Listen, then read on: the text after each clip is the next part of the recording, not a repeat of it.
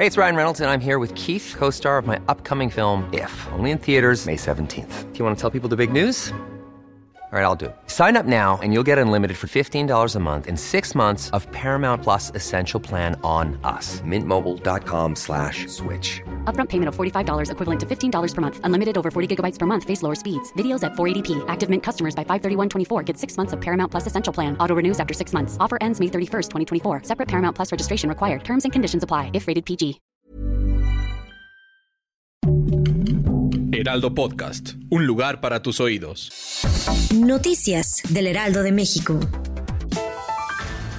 Después de que se anunciara que el avión presidencial fue vendido al gobierno de Tayikistán por 1.658 millones 684 mil 400 pesos, la aeronave despegó con rumbo a Estados Unidos para los últimos mantenimientos y posteriormente llegará al país asiático. La entrega del avión se realizó este viernes 28 de abril desde el Aeropuerto Internacional de la Ciudad de México. El avión salió con la matrícula de la Ciudad de México XCLQL rumbo a Tucson, Estados Unidos, aunque en dicho país cambiará de matrícula.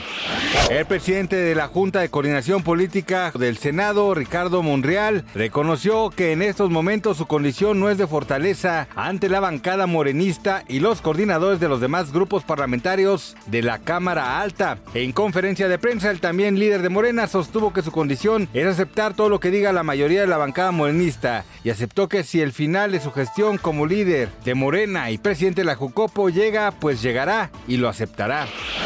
Una ola de ataques rusos con misiles contra ciudades de Ucrania, incluida Kiev, dejó al menos 25 muertos la madrugada de este viernes, incluidos varios niños. El presidente de Ucrania, Volodymyr Zelensky, dijo que el bloque de apartamentos se encontraba entre los 10 edificios residenciales que sufrieron daños en Umansk y Zelensky afirmó que los ataques demuestran que es necesario tomar nuevas medidas internacionales contra Rusia.